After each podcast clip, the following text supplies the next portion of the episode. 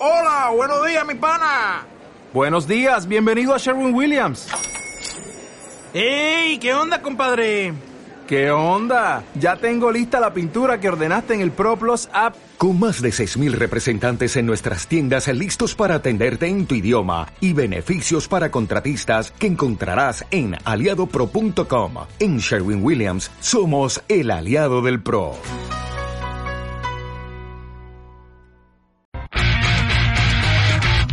Cómics, historietas, manga, tebeos, novela gráfica. El noveno arte tiene muchos nombres y aquí descubriremos qué lo hace tan especial. Bienvenido a One Shot Comics por Puebla FM.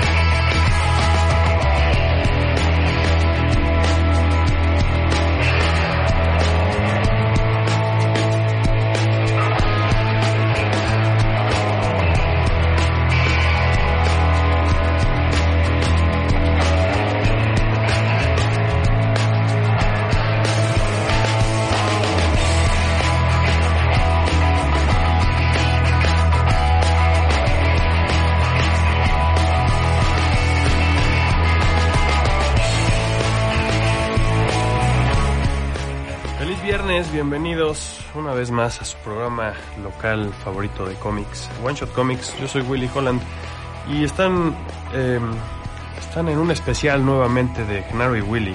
Genaro, ¿cómo estás? Hola, muy bien, Willy. Pues triste por la, por la nota por la que vamos a hacer este programa, ¿no? Pues, pues es lo que es, yo creo.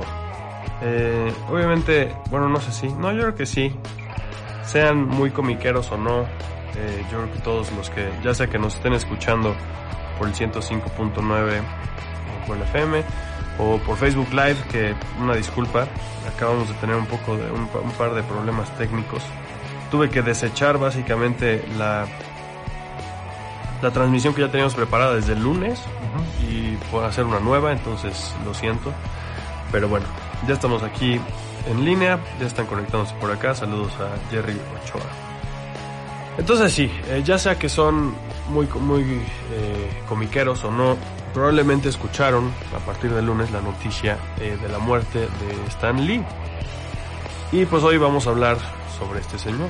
Le pusimos como título La vida y obra de Stan Lee. Yo creo que vamos a tocar varias de las bases.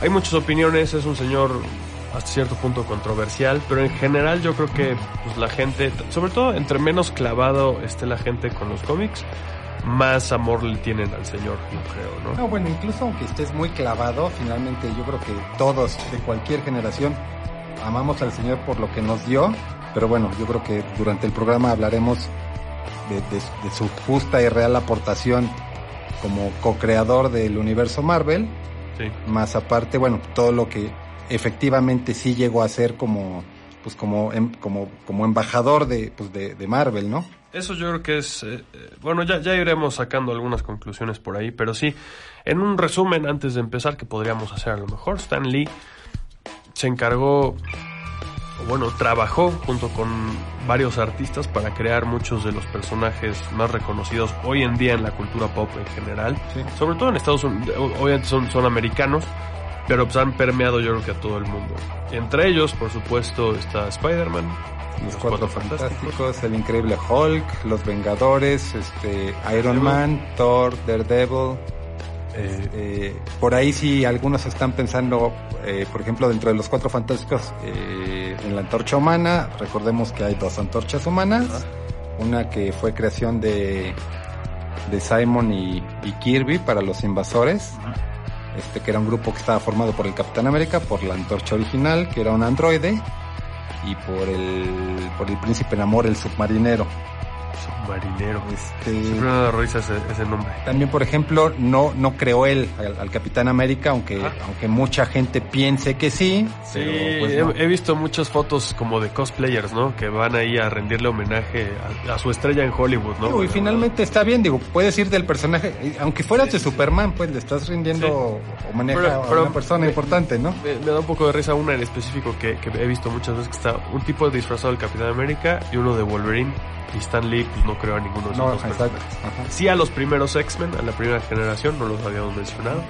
Son básicamente Iceman, Cyclops, Beast, Jean Grey y... Magneto, no, bueno, el Profesor X. Profesor X, ajá. ¿no? Eh, entonces, eh, eh, en resumen, eso es. Pero para empezar, En resumen, muy, vaga- muy vagamente, muy, muy vagamente, claro. ahondaremos un poquito Ahora más. vamos a empezar a, a irnos más, más profundo. Tendríamos que empezar desde el principio de su carrera. Pues yo, yo creo que lo, lo, lo básico es, de entrada, pues que sepan que Stan Lee no era su nombre real. Es un seudónimo que, que la persona con la que, que, nació como Stan Lee Lieber, Stanley el, su nombre, este, y Lieber su apellido, eh, pues empezó la, su carrera eh, pues, por ahí de los años, finales de los años 30, principios de los 40.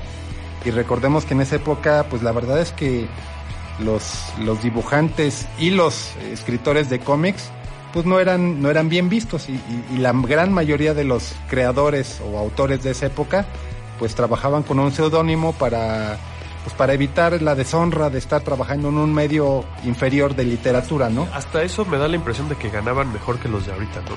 Puede ser, puede ser, pero pues Incluso, pero bueno, sí, eh, ho- hoy es un poco más glamuroso el asunto, en parte gracias al mismo Stan Lee. Ser creador de cómic hoy en día tiene cierto caché sí, su, su encanto. ¿no?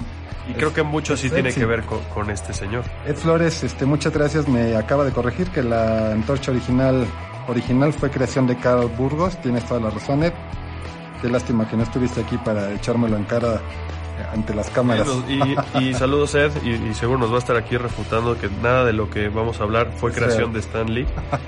Y sí, es que esa es la, la, la, la cuestión un poco, ¿no? Mucho, ya, ya hablamos en un programa pasado de Bill Finger y su caso como co-creador de Batman, como nunca se le dio crédito y todo se lo llevó Bob, Bob Kane, que no hizo pues mucho que digamos, más que pues, publicidad, publicitarse a sí mismo. Mucha gente equipara a Stan Lee con Bob Kane. Yo creo que hay tintes, Hay tintes, pero son otra. Sinceramente, Stan Lee se lo llevó de calle porque finalmente, gracias a la visión de Stan Lee, eso sí podemos reconocerle. Marvel es lo que es ahora, pues gracias a su visión y a, a- a- a la persona emprendedora que, que él fue y, y que tuvo esta visión, ¿no? De, de cambiar la Nada más, industria. una aclaración antes de irnos a este corte. Ed, claro que los invité a todos. La invitación, checa el grupo, está desde el lunes. Nos vamos a un corte y ahorita regresamos a platicar de Stan Lee. Búscanos en Facebook, Twitter, Instagram y YouTube como One Shot Comics. Regresamos.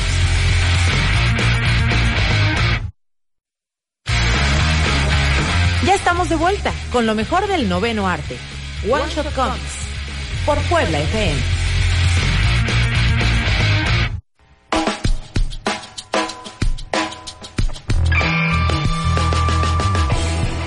Entonces, a ver, Stan Lee comenzó su carrera en los cómics antes de llamarse Stan Lee, como Stan Lee Lieber, como, como él nació. Stanley Martin Lieber.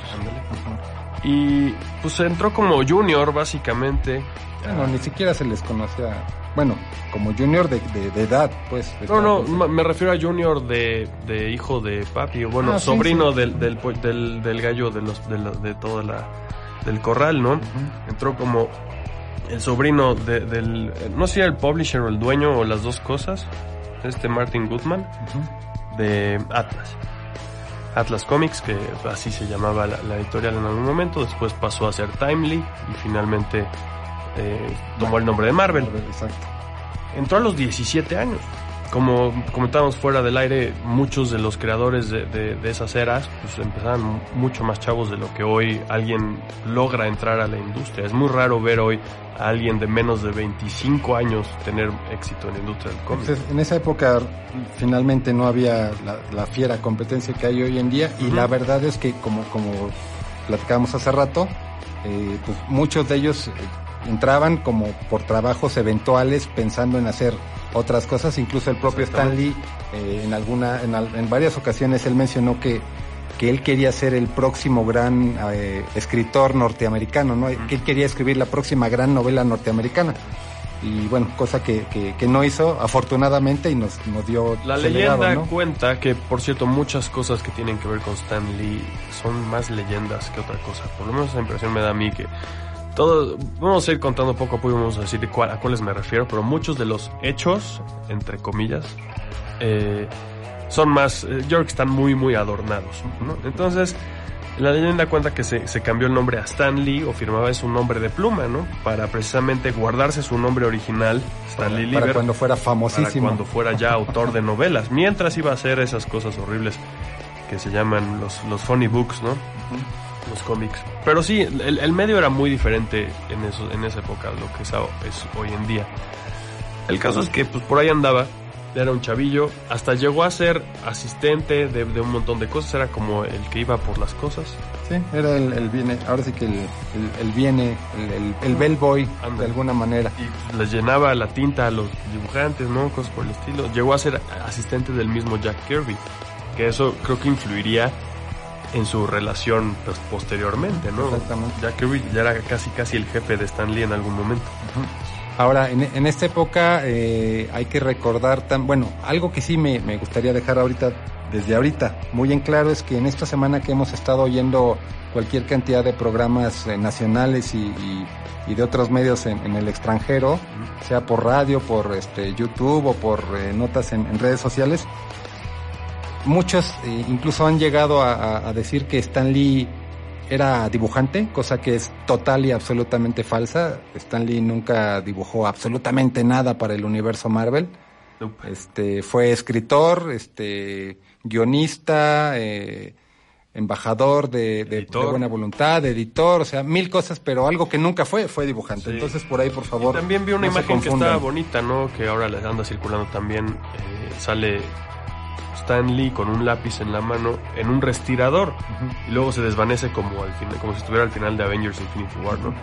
Y pues un escritor no trabaja en un respirador, sino un artista, entonces también ahí pequeño, Sí, pequeño, bueno, pequeño, ahí, yo- bueno. ahí quiero pensar que fueron- son pequeñas libertades creativas para dar la emotividad este, necesaria, ¿no? Tal vez. Pero bueno, sí, eh, que, que, que no, que no haya duda, Stan Lee nunca di- dibujó nada.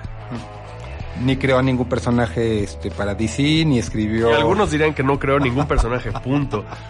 ¿No? Pero bueno, vamos a empezar a entrar en materia. ¿no?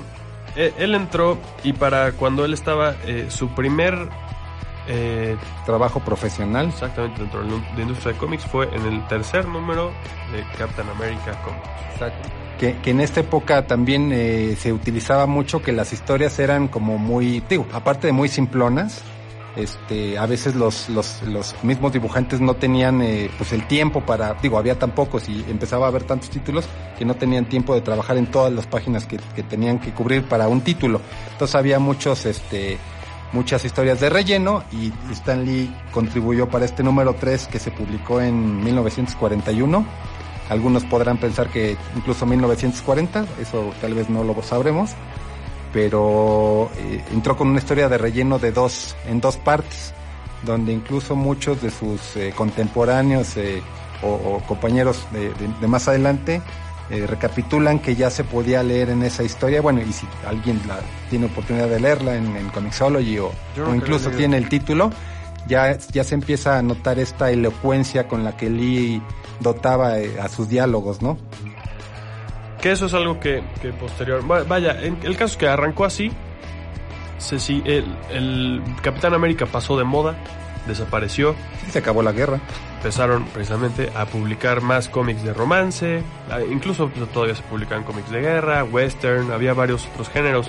Los superhéroes, pues ahí estaba DC, ya existía, ¿no? En el 39, 38 estaban Batman y Superman, que bueno, eventualmente sal- saldrán más personajes. Y mientras la leyenda cuenta, de nuevo, esto yo creo que es una de esas leyendas, que, bueno, lo que sí es, es un hecho es que el- el los cómics de, de DC estaban vendiendo bien. Y estaban de moda Batman y Superman. Claro, los superhéroes. Empezaron lo- los equipos de superhéroes, ¿no? La Justice Society por ahí, la Justice League. Y las buenas ventas de esos títulos se supone que llevaron al señor Martin Goodman, que era un hombre de negocios y pues veía una moda, igual que los otros géneros. Sí, curiosamente- Están de moda los vaqueros, vamos a sacar Curiosamente, de. Martin Goodman nunca se consideró a sí mismo como un editor de cómics. Él se decía a sí mismo que era un empresario. Ujú. Entonces, realmente también eso sí hay que hay que dárselo, el- darle el crédito a Lee, que fue realmente el que empezó a ver eh, a ver esta tendencia y, y este este este nicho de, de los cómics como un negocio rentable. Pues se supone que este Goodman le dijo, oye, pues esto... Y dicen, hay una leyenda, ¿no? Dentro de la leyenda, de que Goodman estaba jugando golf con los ejecutivos de DC. Y que le dijo, no, pues estamos vendiendo muy bien este nuevo Justice League. Ah, no me digas. Entonces que se regresa y decir, oye, a ver, este, Stanley, tenemos que hacer un equipo de superhéroes. Entonces di- dice la leyenda que Stanley se regresa a su casa, que ya estaba planeando para entonces retirarse de los cómics, ya estaba aburrido, las historias le, le aburrían, le aburría lo que hacía, ya iba a ser escritor de novelas o alguna otra cosa. Y que su esposa Joan, que fue su única esposa, hasta donde yo sé, solo tuvo Sí, una esposa, solo tuvo una, una 70 hija, años casados. se murió hace un par de años y pues de ahí empezó un poco el declive del señor, pero bueno, ya llegaremos a eso. Entonces que Joan le dijo, oye, pues ya que va a ser tu- uno de tus últimas chambas o algo así, ¿por qué no haces lo que tú quieres? Escríbelo como a ti te gustaría escribir, lo que a ti te gustaría leer. Y se supone que de ahí salió la idea de los cuatro fantásticos. Pero también, como ya lo hemos dicho en otros programas, pues el co-creador de los cuatro fantásticos, al menos oficialmente, es Jack Kirby. Kirby, exacto. Y él antes ya había trabajado en, en sus Challengers of the Unknown. Sí, Challengers la- of the Unknown era un, era un idea grupo de, héroes que, está, que eran parte del, del universo de DC y que eran pues de alguna manera una familia este que tenían aventuras, ninguno tenía superpoderes, no había nada especial en ellos, nada más eran las, eran las como astronautas Ajá, eran las, aventureros, ave- ¿no? las- exactamente eran aventuras y era era como que el, el- el tinte que, que Lee dijo, ay bueno pues voy a voy a agarrar un poquito de aquí y este pelotearon algunas ideas, Kirby le presenta los diseños de los personajes y pues ya el resto es historia. Exactamente, entonces se le atribuye el, el comienzo de la era, era plateada de los cómics a Flash, el La historia de renacimiento de... Flash como Barry Allen, antes estaba Jay Garrick por supuesto, y a Cuatro Fantásticos número uno, porque salió con su propio título, ¿no? Claro, no como claro. Spider-Man o los demás que los metieron en antologías, entonces fue un, un título. Se supone que le fue muy bien entonces a Cuatro Fantásticos y pues órale, vamos a seguirnos. Creo que el siguiente fue Hulk, Incredible Hulk en Tales of Suspense. Ah, exacto. Eh, y de ahí, vaya, ya, ya se fueron, fueron siguiendo. El siguiente más importante probablemente fue Spider-Man. que, que, que, que entró en el título que estaba a punto de ser cancelado, el Amazing Fantasy. En el último número. En el último número, entonces Stanley fue de hecho el que pidió, oye, pues este, como todavía realmente los cuatro fantásticos no, digo, tenían algunos meses de haber salido, no, no eran eh, ningún éxito, pero al- ante las buenas ventas, este, Lee dijo, oye, pues déjame hacer algo aquí, pues, hacer algo diferente, este, pues digo, si ya lo vas a cancelar, pues hacemos una cosa loca, ¿no? Entonces esa cosa loca terminó siendo Spider-Man. Y esa era. Y, y, eh, bueno, podemos a lo mejor brincar, ¿no? Spider-Man. Y luego está por ahí Iron Man, Thor, los X-Men. Que los X-Men nunca fueron muy populares hasta, des- hasta muchos, años décadas después. John Byrne. pero pues estaban ahí los X-Men. Eh, a los X-Men los atribuyen a muchos como copia de Doom Patrol de DC, ¿no? Entonces mu- muchas cosas ahí. Son de esas cosas que nunca vamos a saber porque finalmente, como lo acabas de mencionar hace rato, este Goodman eh, jugando golf con, con ejecutivos, finalmente entre todos, este, todos se conocían, era un círculo muchísimo más pequeño del que conocemos ahora. Sí. La leyenda con Doom Patrol, este, o incluso con, con, con Man Thing y Swamp Thing. Que en este, pues, caso Man Thing fue antes que Swamp Thing y, y Bernie, no, este, ¿cómo se llama? El de Swamp Thing. Este, Bernie Wrightson, Pero el otro. Eh, Len Wein. Lin, Len Wein Ajá. era Roomie del que creó a Man Thing. Man Thing, Entonces, pues, pues todos andaban ahí. finalmente todos platicaban de, todos. lo mismo, los cómics, aunque ya se empezaban a, ver más, pues digo, nadie los consideraba nada del otro mundo, entonces como que no había esa, esta secrecía de, Sí, exacto. de, de- guardarte lo que estabas trabajando para, para ti mismo, ¿no? Estaba muy igual, el chiste era vender revistas. No era un arte. mm, Medio que Stan Lee se lo tomaba un poco más en serio, yo creo. ¿No? Entonces también una de las eh, innovaciones que se le atribuyen es que usara un nivel de lenguaje un poquito más alto que el de, que el de la época se usaba para los cómics. Según él, empezaba a dirigir sus cómics a un público como universitario, cuando antes todo era absolutamente para niños. Para niños, exactamente. Además también algo que sí es, este, obviamente hay que, hay que agradecérselo a Lee es que el éxito que tuvo Marvel al inicio fue la visión que él tuvo de hacer a los, a todos, prácticamente a todos los personajes más humanos que superhéroes, Exacto. a nivel de, de dioses. Entonces digo, Con eso creo que podemos dejar ahí ese, ese cliffhanger y venimos a explicar qué, qué era lo que hacía especiales a los primeros héroes de Marvel. Ahorita regresamos. vale. Búscanos en Facebook, Twitter, Instagram y YouTube como One Shot Comics. Regresamos.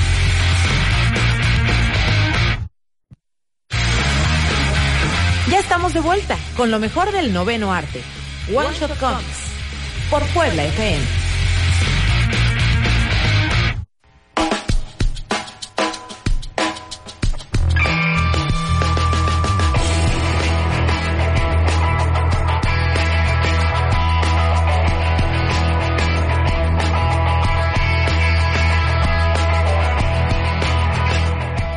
Así que, ¿cuál era el toque que hacía a los primeros héroes de Marvel especiales? Y, y tan diferentes de, los de lo DC, que ¿no? había, exactamente. Los de DC normalmente te, te transmiten una idea más como como de Boy Scouts, como de muy cuadradones, muy, todo muy limpio. Era el bien y el mal y los héroes siempre Claro. ganaban, no tenían problemas, las historias eh, rondaban alrededor de sus identidades secretas, bueno, de sus identidades de superhéroes, pues Batman, de Superman, Clark Kent y Bruce Wayne pasaban a segundo plano, ¿no? Y ya sea por influencia de Stan Lee. Yo creo que ahí más bien desde ahorita podemos decir, ¿no? O sea, el trabajo de Stan Lee más destacado fue ese, de los pr- principios de los 60 Después de eso, una que otra cosilla Algunas cositas ahí. en los setentas, y digo, a lo mejor durante las siguientes décadas por aquí por allá. este, Pero incluso- la magia fue... La magia fue en los con- 60s. Con, con, eh, Steve, Steve Ditko Ditko y Jack Kirby. con Jack Kirby. Ujú. Y tampoco ellos dos, previo a Stan Lee o después de Stan Lee, hicieron nada tan mágico. Vaya, Kirby fue hizo el cuarto mundo, que en ese entonces no fue un éxito, hasta ahorita está retomando, ¿no? y, en- y entre azul y buenas noches. Y medio que se canceló. Entonces, nadie de ellos, de esos tres, hizo magia más que con ellos, en ese Entre- equipo. y entre ellos, además, o sea, por, por separado realmente fue como difícil, ¿no? Entonces no podemos apuntar dedos a que todo fue, fue de Stan Lee.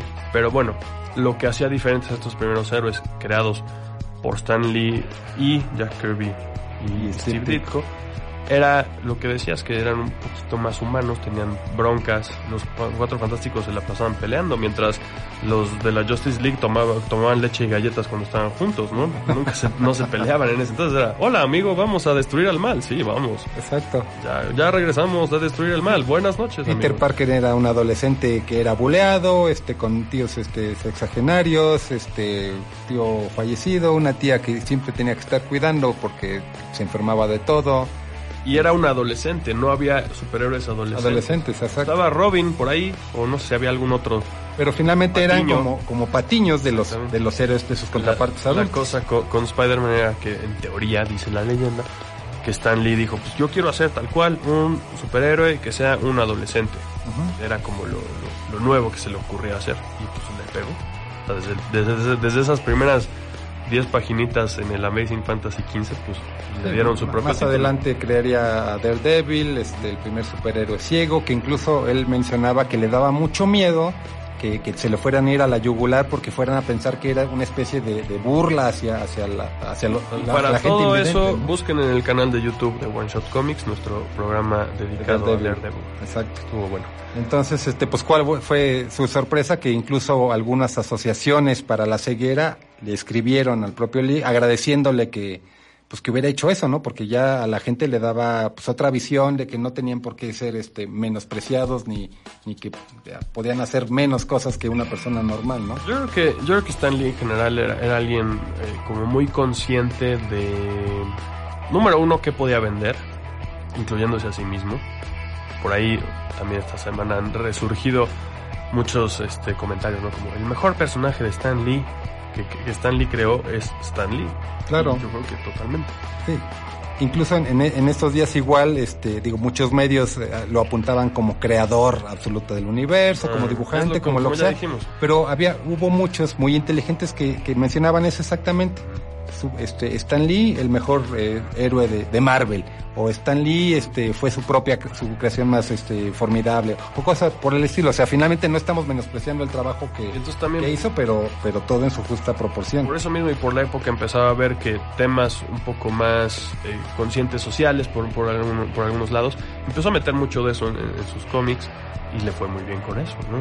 Las primeras historias con drogas, ¿no? Cuando se brincó al Comics Code, del que ya hemos hablado varias veces en el programa, que era pues est- esta entidad autorregulatoria, que pues medio que autocensurada, eh, se la brincó y pu- publicó por petición del gobierno una, una historia de Spider-Man que tenía que ver con Harry Osborn volviéndose adicto a unas sustancias. Después de eso llegaría DC con su historia de Speedy, el, el, el patiño Sidekick de, de Oliver de Queen. Oliver Queen de Green Arrow. Eh, pero pues entonces ahí Stan Lee estaba un pasito adelante un poquito con esos temas, yo creo. Metió a Black Panther en los Cuatro Fantásticos. También habrá sido Jack Kirby, habrá sido Stan Lee, no sé, pero bueno.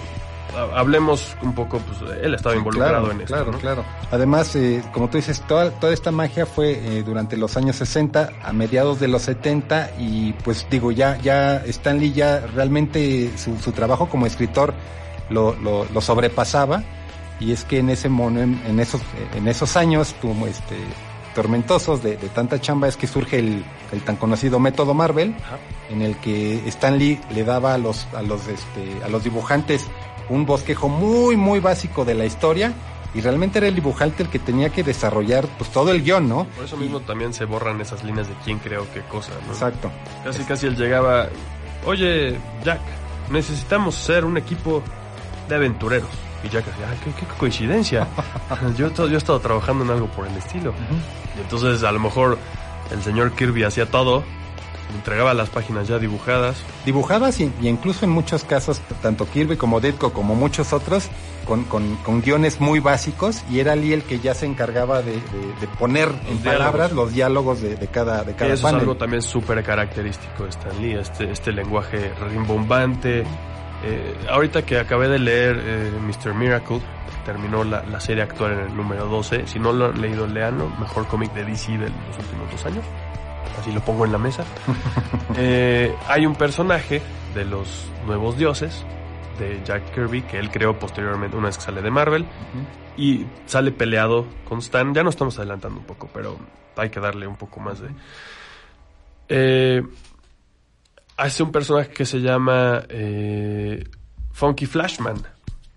Y es básicamente Stan Lee. Y lo hace como en burla y se, se, se- se expresa como él tiene unos lentes oscuros, un big- un bigote, se expresa como Stan Lee, Excelsior y todas las cosas. En el Mr. Miracle actual sale Funky Flashman, pero más como un homenaje a Stan Lee que como una Sí, como burla. una burla, claro, Stan- sí. este, lo volvieron bonito. Entonces, eh, pues sí era muy característico de Stan la forma en la que se, se llevaba y la forma, bueno, en la, en la que se llevaba con, como su persona pública. Y eso estaba en cualquier cómic de Stan Lee, estaba ahí todo, desde las portadas, ¿no? En este número, todo. Ahí es donde empezaron los asuntos casi. casi ¿no? Desde antes ya estaba, por supuesto, la tradición de escribirle cosas en las portadas. Pero está así de. que True Believers, no, no se pierdan este número en el que Además, ya, ya en esta época, eh, recordemos que ya estaban empezando a imprimirse en los cómics la, la famosa columna de Stan Lee, que era el, el Soapbox, este, donde ponía él, pues ahora sí que sus cinco centavos al- alrededor de, de un tema, de un personaje, de un título, de algo que estuviera pasando en, en esa época en, en el, en el país o en el mundo, este, y era como que su manera de interactuar más con los fans, Y ¿no? también fue ciertamente innovador en eso, ¿no? O sea, eran, no había internet, entonces la forma en la que los fans involucraban a los fans desde ese entonces en, la, en la- las columnas y las cartas que ponían al final del- de cada número, también era algo muy característico de, de Stan Lee. Y después también Marvel formaría su propio club de fans, la Mary Marvel Marching Band, Society. o Society, exacto, no band. No era una banda. Eh, entonces, todo ese tipo de cosas de involucrar más a los fans eran cosas que DC no, no hacía. Y DC vendía muchísimo más que Marvel. Sí, Incluso con, ya con Spider-Man y los Cuatro Fantásticos, DC Sí, vendía, pero cinco o seis veces más al- que Marvel. algo que yo creo que, que dio la vuelta a la tortilla, pues yo creo que ya hasta mediados de los años 80. Creo que en el 70 y... Ahorita te busco el dato, porque lo, lo vi también esta semana. Entonces, no me si era o 72 o 79, la primera vez que Marvel vendió más que DC un mes. Y desde entonces Eh, poco a poco fueron volteando así no, ya. no y- han vuelto atrás. Y a la fecha yo creo que, que, digo, tal vez no por mucho, pero finalmente mes con mes es, es Marvel, el que lleva las... Marvel siempre, siempre vende un poquito más que DC. Uno que otro mes de repente llega. Sí, y obviamente de, de DC los títulos que más venden pues son Batman, Batman. todo lo que involucra a Batman y pues digo, en algunos casos este el propio Superman, ¿no? Cuando sí sale el Action Comics 1000 o cosas por el estilo, vende más DC, pero en general la tendencia desde los 70s siempre ha sido que Marvel rebasó a DC. O sea, David le ganó a, Goliath. Goliath. Pero esto también tiene mucho que ver por, por cómo Marvel empezó a manejar todas sus licencias desde, pues, desde mediados de los noventas, ¿no? Y, y yo creo que el, el gran disparo y el, el toque de muerte para, para DC en ese sentido fue pues las licencias de películas que empezaron a, a tener el éxito que tuvieron con la primera película de Iron Man. Aunque ya se hubieran hecho películas de Marvel antes, por ejemplo Blade o este tipo de, de, de- de películas que no tenían, bueno, eran personajes de la, de la franquicia, pero no eran tan relacionados y- No, y, yo se podían no. dar el lujo como de experimentar un poquito, Sí. ¿no? Pero bueno, regresemos a Stan Lee. Es otra cosa que Stan Lee estaba muy empeñado en hacer. Eventualmente, o sea, tanto Marvel como DC estaban en, en Nueva York, en Midtown, sus oficinas, la gente iba y trabajaba ahí. Porque aparte antes, para ser artista o escritor de, de cómics, tenías que ir y llevar tu papel a la oficina. Ya sea que trabajaras en la oficina o en tu casa, pero trabajabas en algún lugar cerca porque tenías que llevar tu papel o mandarlo por correo, pero pues también podía Tardaba, ser se medio podía... ajá, exacto. Entonces, todos vivían ahí, pero eventualmente cuando ya no fue necesario, eh, Stan Lee dejó de ser, de estar súper involucrado con la, con la editorial, que eventualmente se volvió editor. Sí, exactamente. Dejó Dejó, de de, ser de escribir y Como este, dices, de por sí les mandaba nada más los outlines y luego él ponía el diálogo y eventualmente ya dejó de Sí, incluso en muchos cómics de, de los 70s este, todavía se puede leer la leyenda donde dice script o, Ah. o, sí, pues bosquejo de la historia por Stan Lee y luego ya el escritor y bueno, el dibujante, el tintador, etcétera, ¿no? Eh, entonces se volvió editor en jefe y después, pues nada, se retiró Se básicamente. retiró, realmente pasó a ser este, pues, lo que habíamos estado comentando, embajador de, de- de la Se marca Se mudó a Los Ángeles. e intentó hacer muchos otros proyectos, incluyendo su, su digo, para los que no lo conocen, su Stanley Media, Esa es una cosa que, a ver, antes de eso, porque sí, eso, eso lo tenemos que mencionar en sus otros proyectos fuera de Marvel. Pero dentro de Marvel, básicamente toda la vida trató de hacer merchandising, ¿no? O sea, desde Spider-Man también DC dijo, ay caray, ¿qué están haciendo estos? Están vendiendo loncheras de Spider-Man y nosotros no vendemos Nada. loncheras de Batman, ¿no? Ya existía el, ya estaba el, el- el show de, de Batman de los 60 ¿no? Pero pues ahí, ahí se quedó, no, no estaban em- empujando tanto el merchandising como Marvel. del, del personaje, sino de la serie en, en este caso, ¿no? Entonces eh, se mudó a Los Ángeles para tratar de hacer películas. O sea, de- desde yo creo que desde, desde los 70s, Stan Lee estaba empeñado en que hubiera una película de Spider-Man. No se le hizo hasta 2002, ¿qué es? La, la de... 2001 creo. Sí. Y, y finalmente también ahorita que mencionas las películas, este, pues vamos a, a tener que, que pensar en Stanley como el, como- digo, incluso para las nuevas generaciones, sí. como el señor que, que, que aparece en todas las películas de Marvel, Ojalá ¿no? Esperemos que este programa les ayude a los que lo ven como el viejito Pero, de final- las películas. pero finalmente muchos lo, lo, lo conocieron a través de él, Sí. o sea, de eso, no sabían, digo, o, o que fue creador, aunque en realidad fue co-creador de muchos personajes, pero fue como su primer acercamiento. Ah, mira, es el que está aquí, se sale allá, ahora es el cartero, ahora es el, este, el maestro, ahora es el barrendero, etcétera, ¿no? Sí, que sale con los Guardi- Guardianes de la Galaxia que no- yo creo que ni los conocía cuando le dijeron que, que hiciera la película. Y, y también eh, hay muchos que piensan que ya no vamos a ver más cameos de Stan Lee, todavía le quedan dos Creo que sí. para la película de la Capitana Marvel, que sale el próximo año. Avengers y 4 para la película de Avengers y 4. Spider-Man 2, ¿no? Ya, no, para esta- Oh. Spider-Man ya. Ve ya todo no. bonito. Sí. Pero el último, Digo, en vida, ¿Quién sabe? Si tuvimos a una princesa Leia en este, en, en el, Híjole. en el- digo, Ah, con no un mal. CGI, no dudaría que eventualmente pudiéramos tener más cameos de Stan Lee virtual, ¿no? bueno, para irnos al, al último corte, eh, de- los dejo con un dato. El, el último cameo en vida de Stan Lee fue dentro del juego de Spider-Man para PlayStation 4. Ahorita regresamos. Búscanos en Facebook, Twitter, Instagram y YouTube como One Shot Comics. Regresamos.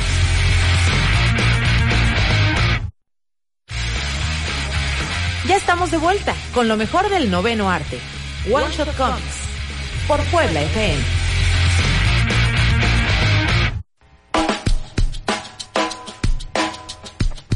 Entonces, bueno, eh, esas son. Hemos pasado ya por varias de, las cosas por las que, cuales puede ser recordado Stan, o sea, ¿no? Su legado. Recapitulando un poquito, ¿no? Fuera, número uno, pues sus, sus pers- los personajes que creó con Jack Kirby y Steve, Steve Ditko, eh, los primeros héroes de Marvel, luego los primeros héroes de la era plateada de Marvel, ¿no? Eh, su forma de, de trabajar, de escribir, el método Marvel, como ahora se le conoce, casi nadie trabaja así, pero uno que otro de repente Todavía lo, sí. lo llega a hacer. Eh, sus aportaciones como embajador, yo creo que es lo, lo, lo más, lo máximo. Vo- vocero de, de Marvel este, Y de los cómics en general. Eh, Sí. Hay una historia que cuenta eh, Brian Michael Bendis, escritor de Marvel como por 20 años y ahora de DC, de Superman, eh, que la primera vez que vio a Stan Lee fue en su pueblo, ahí en Cleveland creo, que es como la, la casa de Superman, por así decirlo, porque de ahí eran Siegel y Schuster, los creadores de Superman. Entonces que iba a haber un festival eh, de, de Superman. Yo me imagino que no tenía nada que ver con DC, sino que la ciudad lo, lo- lo hacía. En ese entonces no importaba Sí, mucho claro. que digamos. y que Stan Lee fue a ese festival de Superman. O sea, hoy jamás pasaría eso, ¿no? Pero que Stan Lee fue, o sea, era como pues, el señor que, que le gustaba que le gustaba promover los cómics, básicamente, ¿no? Eh, entonces sí, co- como ese rol suyo como embajador, yo creo que es su, probablemente su, su mayor aportación al medio. Exacto. Eh, tratar de hacerlo un poquito más, darle un poquito más de onda, ¿no? O sea, desde el principio tratar de atinarle a un público un poquito más, más grande de lo que eran antes puros niños. Obviamente siguen siendo pa- para niños, pero no son para todas las edades, por así decirlo. Al menos los cómics de superhéroes de Marvel y DC. Eh, lo que las, las cuestiones controversiales y las que la, la mayoría de la gente lo llega a atacar es, es ese, es ese asunto. También como por su mismo ímpetu de Protagonismo. auto, autopromocionarse, pues nunca menciona a sus co-creadores y en, en varias entrevistas pues oye, están, ya lo hablamos en el, en el programa de Steve Ditko, eh, están, eh, ¿quién es el creador de Spider-Man? Pues yo. Pues yo, sí, claro. O sea, pues a, a mí se me ocurrió crear un personaje que se llamara Spider-Man, yo soy el creador. Oye, pero Steve pues dibujó el traje, se le ocurrieron un montón de, de sus, de las cosas que, que tenían que pasar con él, un poco de, de su personalidad. Bueno, si Steve quiere pensar o decir que él es el co-creador, pues yo se lo otorgo. O dices, Sí, digo, Ah, sí. ok. Ahora sí que, y finalmente, digo, todo esto eh, estaba muy, este, muy, era como muy notorio, pues hace 20, 30 años, que finalmente era un stand con mucho más ímpetu, mucho más joven, ya estaba, digo, saboreando las mieles del triunfo, y también es mucho de, de lo que muchos de los dibujantes, incluso escritores de la época, pues, pues se quejaban, o sea, que finalmente él, hasta el, di- hasta el lunes que, falleció, eh, digo, vivió eh, como, digo, a- a todas margaritas con, con regalías de millones de dólares por las co-creaciones que él tuvo no- cuando muchos no de sus oficiales. no oficiales sí Pero sí cuando tenía. muchos de sus de sus de sus co-creadores digo recordemos el propio Ditko o sea murió solo en un depa- en su departamento este sin un centavo encontraron. entonces digo es, es como que- es como que es esa parte pues, bueno finalmente supo sacarse provecho Sí, pero también pudo, adelante, pudo ¿no? haber sacado adelante a un grupito también con él. Yo creo que eso sí se le puede medio reprochar un poco. Eh, es, lo que es. Em, fuera de eso, podemos... Y, y también por eso que, que decías, eh, yo no creo que tenga mucho culpa la gente que a lo mejor lo piensa como el creador único, porque él se vendía casi casi así. Entonces, bueno, para eso estamos nosotros y, y varios medios eh, que, que tenemos la información. rápidamente saludos a Ferruz Sí, no los he estado pelando, lo siento. A Cris, a Polo, a Rulo, a Aldo, a Ed. Gracias por escucharnos, gracias por vernos. Y aquí seguimos. Bueno, Rulo Martínez tiene un, un buen dato. Dice, el primer cameo de Stan Lee en un Ah, ya. videojuego es en el arcade de Spider-Man de Sega. Eres la voz del narrador. sí, Incluso hasta este año hizo un cameo en una película de DC, sí, la de Teen Titans. Titans Go to the Movies. Está muy chistosa, si no la han visto, vean esa película, muy muy buena. Eh, Entonces, bueno, estábamos con que Stan Lee sale de Marvel. Bueno, no sale, pero pues empieza a desarrollar muchos otros proyectos. trata de Este- hacer sus propios Stan Lee Media, ¿o ¿cómo se llama? Sí, Stan Lee Media. Y nada, según yo, nada de lo No, que trató de hacer después de Sí, eso, no, finalmente nada, pero de nada, o sea, Ni empresas, Ahora sí ni que nuevos personajes. Él, él como él como personaje, este, pues se lo debe, digo, así como Marvel le debe mucho a Stan Lee, Stan Lee le debe todo a Marvel, porque finalmente, aunque aunque in- intentó este eh, salir en- en- incluso en plataformas este exclusivamente de web, eh, hizo trabajó en la serie animada de para los que no saben. Este, yo creo que se debe de haber mu- muerto con, con toda la vergüenza, aparte de Stripperella, que era una superhéroe, que era una stripper. Basada en Pamela Anderson. Exacto. Este también para los que no saben, eh, él estuvo detrás de la serie animada de los New Kids on the Block. Ah, caray. Entonces, este, yo creo que son cosas que todos preferimos no recordar. Eh, estaba acordándome el miércoles en el stream en vivo en YouTube. eh, Más bien me ayudaron ustedes, escuchas, a, a acordarme de. Yo creo que a lo mejor lo que más o menos jaló, que eran personajes, estoy haciendo, estoy haciendo comillas, de Stan Lee, era The Traveler eh, para Boom Studios. Un tercio ahí, una, una trío ahí y eso ahí más. Era o porque menos. estaba Mark Wade Sí, claro. Y claro. estaban decentes, estaban decentemente hechos porque los y escribió finalmente Mark digo hay muchos proyectos incluso los- el proyecto que salió que sacó DC en, en- a principios de los 2000 creo fue el de Just Imagine eh, a Stanley reimaginando a, pues, a todos sus personajes insignia que fueron digo eh, hay unos que fueron un poquito más exitosos que otros pero finalmente yo creo que todos en algún punto quisieron catapultar sus proyectos ya bajo el nombre de Stanley que ya Sí. ya en ese momento ya estaba haciendo una con, fuerza con ¿no? varias cosas. Se hizo como otro, eh, otros personajes. Había unos que, que era un personaje indio, o sea, como originario de la India, en- en- con varias compañías, pero nunca nada de eso pegó. Y también creo que fue antes de, de entrar al programa que lo mencioné. Tampoco nada fue un super éxito comercial ni para Steve Ditko ni para Jack Kirby sin Stan Lee. Igualmente, Stan Lee. ah, bueno, Stan Lee sí llegó a, a trabajar con otros artistas y sí le fue bien, pero con las creaciones fue con ellos dos.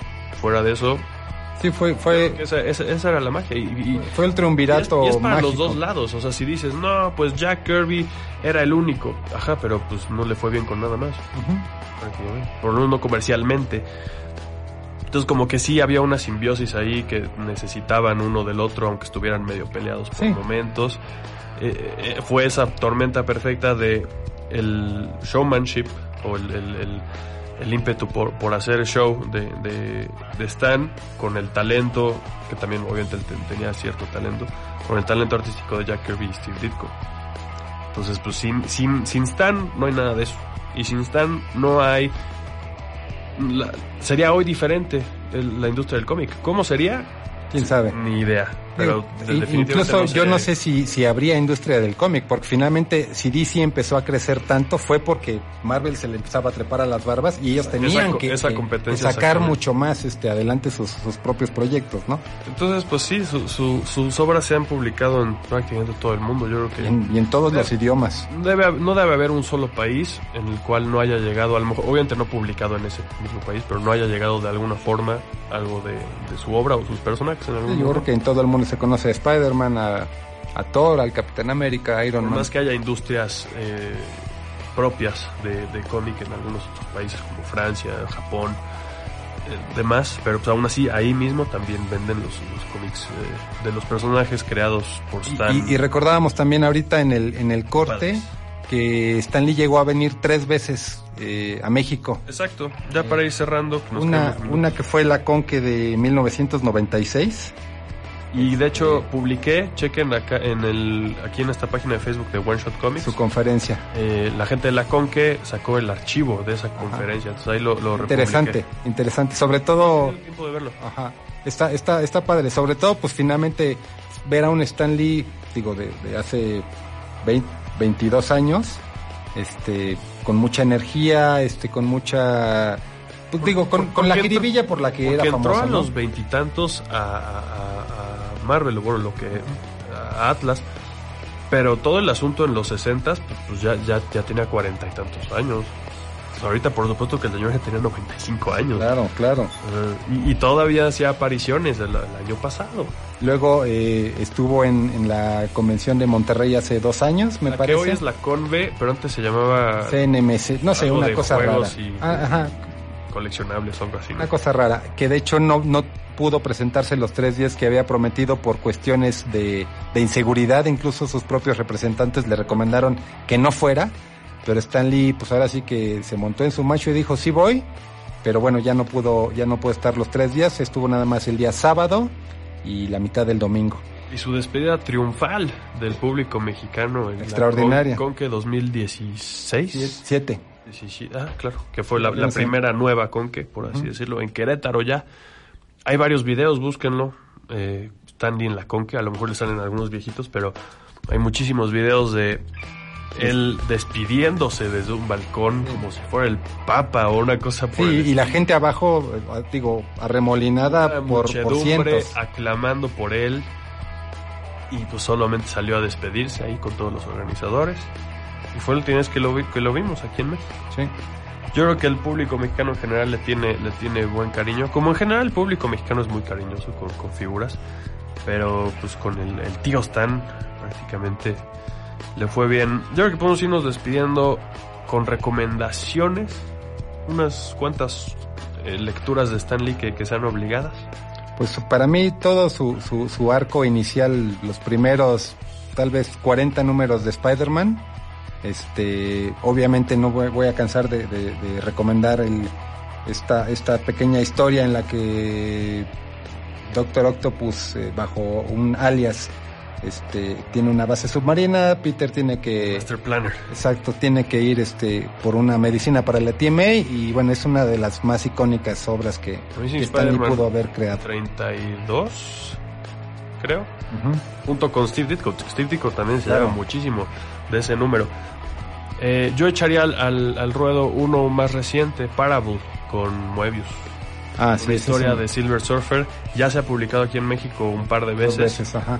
Eh, búsquenlo. Si no, en internet debe estar también. En, Que además lo hermoso de esa historia, digo, aparte del, del arte de Moebius, es que es, es, es, es un poema. Es un poema, un poema. totalmente, sí. Tienen que verla. Eso tienen que leerlo. Eso, eso sería. Yo, yo dejaría esa como.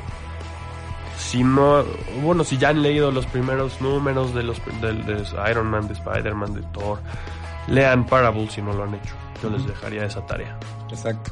Y este recordarles que Marvel va a tener eh, en sus portadas de diciembre y enero eh, portadas especiales tributo con Stan Lee. Ah, yo no había visto eso. Este, a partir de, me parece, del 9 de diciembre o del 19 de diciembre, digo, en prácticamente todos los títulos. Entonces, pues para que las, pues, la- las persigan, ¿no? Y Seguramente que no se las dejen caras. Es, es un homenaje al, tío Stan. Sí, exacto. O que hagan negocio como el tío Stan lo habría hecho. Una de dos. Eh, pues eso fue todo. Espero que, que les haya gustado este programa. Eh, los cómics definitivamente no serían lo mismo sin este señor. Es Y la, uno de los la industria. ¿eh? No solo Marvel, sino la industria en general, no sería. Totalmente. Le, le debe mucho. Eh, nos tenemos que ir. Gracias, Genaro. Gracias Nada, hoy a Michael, que estuvo de, de casualidad en los controles. Y gracias a todos. Váyanse a leer cómics escritos por Stan. Esto fue One Shot Comics. Nos encontramos la próxima semana con lo mejor del noveno arte. Por Puebla FM.